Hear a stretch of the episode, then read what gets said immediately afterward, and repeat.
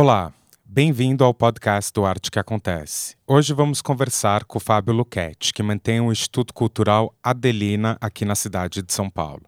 Fábio é empresário e colecionador de arte e também tem especialização em museologia, curadoria e colecionismo pelo Centro Universitário Belas Artes e foi o idealizador e implantador do Espaço Cultural e o Teatro Porto Seguro, inaugurados entre 2015 e 2016. O Instituto Adelina, por sua vez, foi inaugurado em 2017, em uma casa no bairro de Perdizes.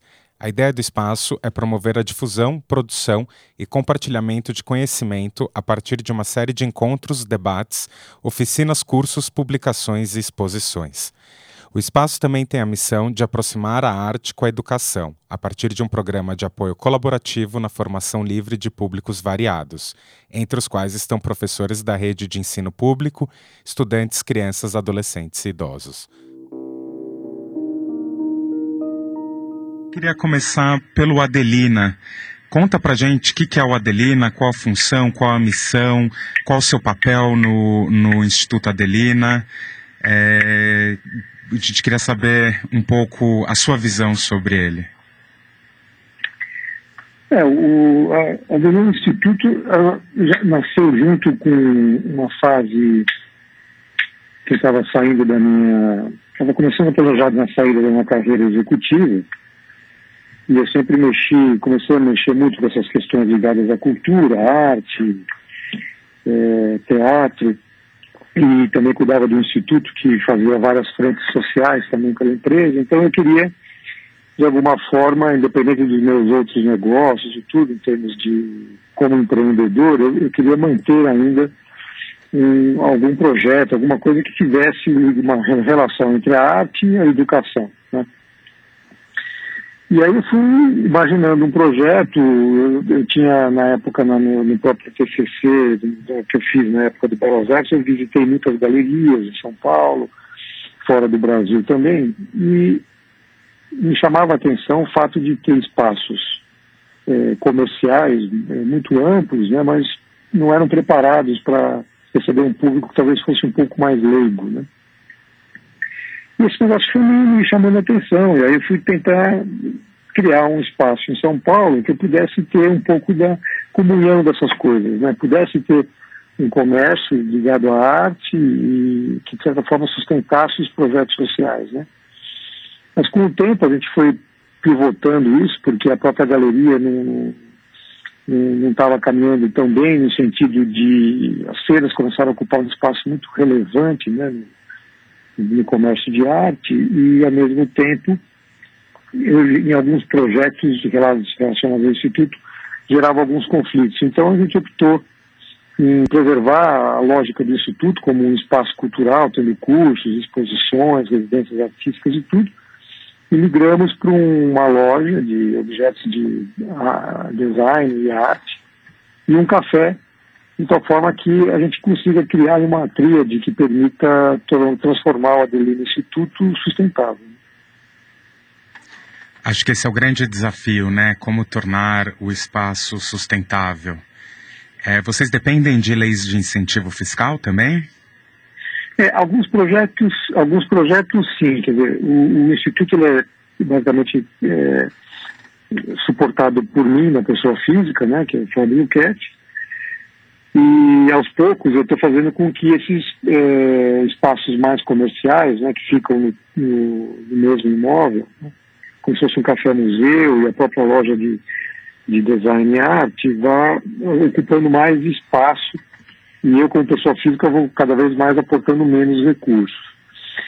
Quando o projeto tem um cunho muito educacional ou muito de suporte mesmo, como, como bolsas, bolsas para artistas, estudos, Aí eu busco apoio através de projetos que eu protocolo no CIFIC, né, agora, que é o antigo link, e faço alguma captação, mas ela representa hoje, em termos de captação, hoje representa em torno de 30% do custo do espaço. Né?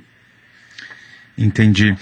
E é, me interessa muito como que o Adelina pode ajudar um jovem artista, né? Essa frente aí da arte e educação que eu queria explorar um pouco mais com você.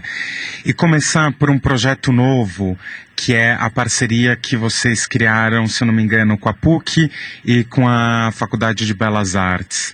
É, eu achei isso muito interessante e, como a gente já tinha conversa marcada, eu falei: não vou pesquisar e vou querer saber a história do começo e do zero da, do ponto de vista do Fábio. Conta pra gente um pouco como é que é isso. É, é uma bolsa? É uma ajuda para pesquisa? É só para os estudantes dessas faculdades? Como é que funciona? Se está aberto um edital, open call? Como é que é? Então, Fernando, a gente fez o o objetivo do Adelino Instituto era a gente buscar posicionar como se fosse uma plataforma né, de suporte e apoio para jovens artistas e curadores. A gente fala jovem, o jovem remete muito à idade, mas no fundo a gente tem usado o conceito mais de emergentes. Né? É óbvio que a gente trabalha sempre apoiado com, com, com curadores, dependendo do projeto. A gente tem um projeto que já foca um pouco essa questão do artista que é a Perímetros, que é em parceria com o, Mário, com o curador Mário Joia, que sempre apresenta para a gente artistas emergentes que estão fora do eixo Rio-São Paulo é, e que possuem talento, precisam de mais espaço tudo. A gente concilia esses espaços expositivos com a residência artística, onde nessas residências artísticas a gente solta sempre um edital por ano, e a gente busca quatro artistas, então a gente faz duas edições, uma edição com dois artistas, a segunda edição também. É, uma mais no primeiro semestre, a outra mais para o final do segundo semestre. E a gente procura sempre trazer um artista emergente é, brasileiro e um latino-americano não brasileiro. Até para que haja um pouco de troca de, de culturas, de experiências e tudo no, no período que eles ficam aqui. E a gente sentia que faltava alguma coisa porque quando a gente fala de artistas emergentes, são artistas que já têm alguma maturidade, pelo menos, já têm exposições individuais, coletivas tal, de tal forma que os próprios já estão nos radares de alguns, de alguns curadores. E eu mesmo, é, estudando, eu estudei, né, fiz a minha pós-graduação na Belas Artes, acabei conhecendo o, o Alves, né, que é o curador, inclusive diretor lá do, atualmente do MUB, e também o Roberto Bertani, que é o coordenador lá do, do da parte toda de, de artes da Belas Artes, que a gente fala muito sobre isso, né? E a falta de oportunidades que a gente percebe, porque mesmo em residências hoje não são tantas, né? Não, tem, não é uma profusão gigante que tem, mas ao mesmo tempo essa dificuldade né, do artista e do curador é, desembocar no mercado, tão logo eles conquistam suas formações. E eu sempre fui convidado pela Belas Artes no final do para fazer uma avaliação dos TCCs dos, dos artistas, né, quando eles estão sempre no último semestre. E você vê muita coisa legal, muita gente com muito potencial e tudo, mas que às vezes fica um hiato, né, um, um, entre, entre a sua formação e ele realmente conseguir se conectar com o mercado, né, que também não é tão simples assim. Mas veio a ideia de, de fazer uma parceria, quer dizer, que também a gente não percebeu que existe que essa era uma das questões, que das minhas provocações que eu sentia quando eu estudava o mercado de galerias, né? que no fundo uma galeria hoje é dependente de artista, curador, mercado, consumidor, tem um sistema aí, né, que, e que no final das contas, é, na minha visão, a própria iniciativa privada poderia ajudar no fomento da, da arte, dos novos artistas, porque isso no fundo olhando a longo prazo, né, é o que vai sempre sustentar o mercado.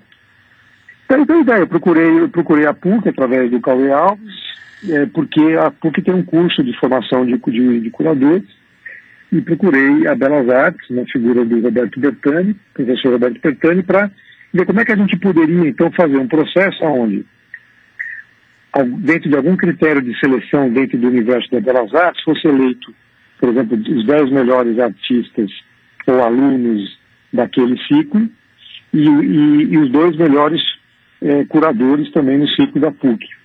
É, essas instituições é, elegeriam é, esses profissionais baseados em seus TCCs, as, as suas notas, percepção dos professores e, e, o sistema final de avaliação. E aí isso desemboca para a Adelina, que, portanto, através desses dois curadores, vai escolher quatro artistas desses dez selecionados pela instituição Belas Artes.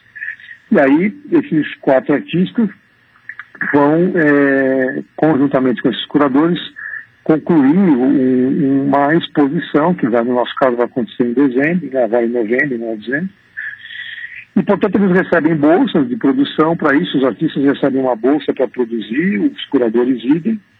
A exigência que a gente faz é que os artistas não, não podem é, trazer para essa exposição as suas obras, de alguma forma já desenvolvidas no período de TCC, porque a gente quer, obviamente, que colocá-los um processo de desenvolvimento. Né? Então, portanto, ainda que ele use a mesma pesquisa, mas que ele busque uma nova produção.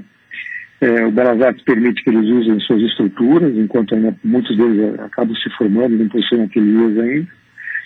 É, e é um pouco do que a gente procurou desenvolver. Não deixa de ser um primeiro trabalho, tanto para os curadores quanto para os artistas. A Adelina Instituto é, é, é, no fundo, é ligado à iniciativa privada, é um trabalho real, formal, estrutural. E a gente acredita que com isso a gente vai estimulando esses profissionais e, quem sabe, até gerando aí possibilidades de projetos similares que outras é, outros entes aí da iniciativa privada possam ser que tenham outras ideias também. Claro, Fábio, você não sabe, mas eu fiz esse curso de curadoria de pós-graduação da PUC há cinco anos atrás. É? E com certeza, é, e com certeza esse seu projeto junto com a Adelina é, é, deve ser muito valioso lá dentro. E isso aí, com certeza, você contando agora, teria feito toda a diferença é, não para mim, porque teria um processo de seleção, mas como um ciclo, como um certo fechamento, assim, e também por causa da aproximação deste curso com o curso dos artistas, né? Que é, a curadoria e os artistas é, tem que ser junto, afinal de contas, né? E é. o que eu queria te perguntar, que eu tô curioso, é de onde vem esse seu gosto por arte, por cultura?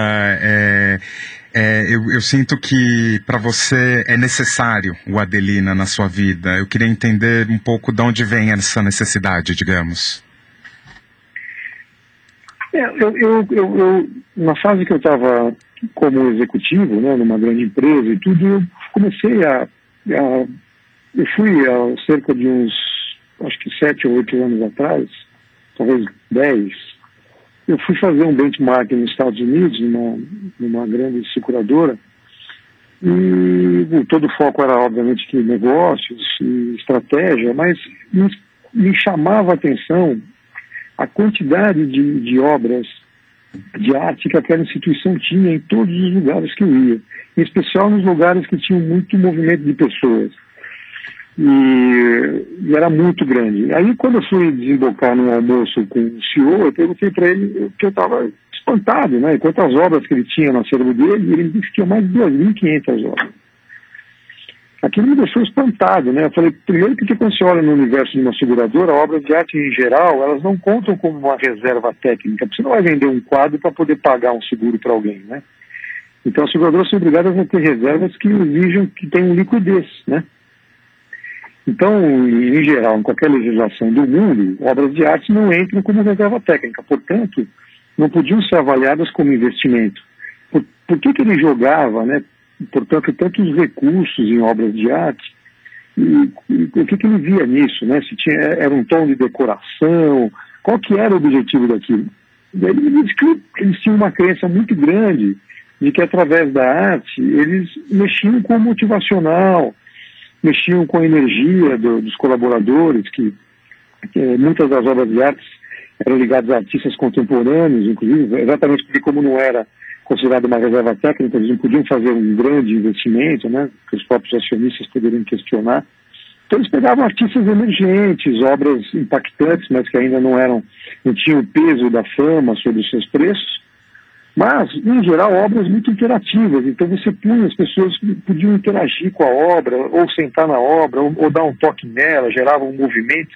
E tudo isso, para eles, no fundo, fazia com que os funcionários fossem mais criativos. É... Enfim, tinha uma percepção de que essa arte na vida daquela empresa daqueles colaboradores ia fazer, dar mais sentido para as pessoas, né? Um ar de mais leveza, de mais abertura, né? A arte está sempre associada muito a essa questão das pessoas pensarem com a sua própria cabeça. Ela não é fechada, né? Cada um tem a sua própria percepção sobre aquilo. Aquilo me impactou muito. Quando eu voltei para o Brasil, e eu estava numa fase de fazer projetos aqui também da empresa, eu também comecei a levar isso em consideração e comecei a, a colocar algumas obras de arte também nos projetos novos da empresa. Isso me levou para isso. Como pessoa física, eu também comecei a me interessar por um processo de colecionismo, comecei a adquirir algumas obras. E o que me deixou, me chamava a atenção é que quando eu olhava do ponto de vista curatorial, o meu acervo não era eu não tinha o viés do colecionismo, né, que quer ter especificamente uma determinada coisa ou muita coisa de uma determinada linha. E eu percebi que o que tinha de comum em todas as minhas obras era que o que impulsionou a compra foi entender a pesquisa do artista. Então eu queria ficar próximo do artista, né? eu queria trabalhar, eu queria ficar mais entre a obra e o artista do que efetivamente é, no, no, produto final. E daí é que veio essa coisa do, do, Instituto poder ser mais focado nisso, né? porque isso me, me, gera a oportunidade de estar próximo desses profissionais, entender seus pensamentos, apoiar suas pesquisas. Né? É, eu acho louco isso, porque a, tem coisas que a gente. A, a visão do artista, em geral, está sempre num ângulo diferente do que a sociedade. Né? E essa, esse olhar, essa, esse desconforto sistêmico né, do artista, que é uma coisa que me encanta muito. E, e, ao mesmo tempo, isso que muitas vezes leva às reflexões da sociedade, leva às polêmicas que geram críticas e pensamentos novos. Então, de alguma forma, eu queria ficar próximo disso, e eu acho que o Adelino Instituto me, me permite isso. Né? Fora o aspecto educacional, que a gente também tenta fazer com projetos sociais, usando esses conteúdos todos também, que eu acho que isso remete mais à, à memória da minha mãe, aí, que foi professora. Tá? Acho um pouco disso também. Entendi, Fábio. E é, há quanto tempo existe o Instituto Adelina? Ele existe há dois anos e meio. Vai para três anos agora em abril. Entendi. E da onde e aonde você vê o Adelina daqui a três anos, então? Olha, eu, eu acredito que o Adelina, à medida que ele vai ganhando mais espaço e mais reforço eh, de sustentabilidade, né, para poder ampliar mais projetos, a gente vai continuar, acho que, desbravando essas oportunidades que, que no fundo não existem muito. Né? A gente já está discutindo, já conversei com alguns curadores também, a gente já está discutindo a possibilidade de ano que vem abrir um prêmio para curador, que também hoje é, sumiram os prêmios para curadoria, de tal forma que a gente também tenha um, um processo de apoio a, ao curador, né, não só ao artista. A gente hoje já tem um trabalho sério, mas mais verticalizado, com duas escolas, uma estadual e uma municipal. A gente quer ver se consegue expandir mais isso. É, talvez a gente também quer ver se o Instituto pode trabalhar de uma maneira um pouco mais ampliada no, nos contraturnos de, de, de alunos de escolas públicas também, sempre tendo a arte como plano de fundo, mas também preparando alguns jovens para o mercado de trabalho. Né? A gente percebe que o Instituto tem uma certa ociosidade durante o dia nas suas eh, estruturas de educação, que em geral os cursos são muito mais noturnos do que diurnos. Então a gente está estudando aí como que a gente pode expandir eh, o apoio desse instituto eh, em questões sociais e não ficar meramente só em muito internalizado nesse universo da arte, né? mas sempre tendo a arte como, como inspiração, né? Porque no fundo a, a gente acredita muito que a arte ela permite trabalhar esse uh, o aspecto da autonomia do jovem, né? Que através da arte a gente, a arte contemporânea em especial, com essa profusão de suporte e de possibilidades, é, é, permite esse jovem perceber que ele, ele, ele pode ter um pensamento próprio, ele pode é, não ser levado pelas massas, né? ele pode ter um olhar para o mundo e para o seu universo é, com muito mais criticidade. É, e a gente acha que a Adelina, através desses conteúdos, pode complementar é, essa parte de arte e educação nas, nas, escolas públicas, né? que a gente ainda percebe que, infelizmente, arte e educação nunca foi um ponto forte em nenhuma instituição, inclusive até nas próprias privadas. Né? Então, a, a arte contemporânea mudou muito. É, e acha, a gente não acha que isso ainda tenha chegado dentro das escolas, é, até das próprias escolas privadas, com a intensidade e com a profundidade que merece. Né? Então, a gente acha que o Instituto pode contribuir com isso.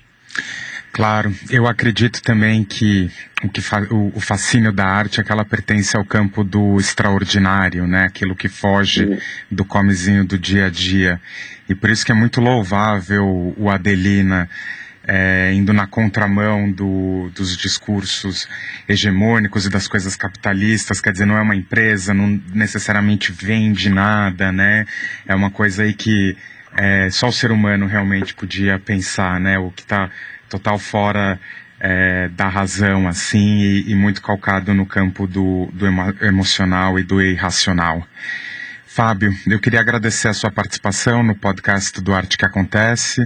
Foi muito interessante ouvir o seu lado sobre o Adelina e eu agradeço aqui o seu tempo. Muito obrigado e até breve.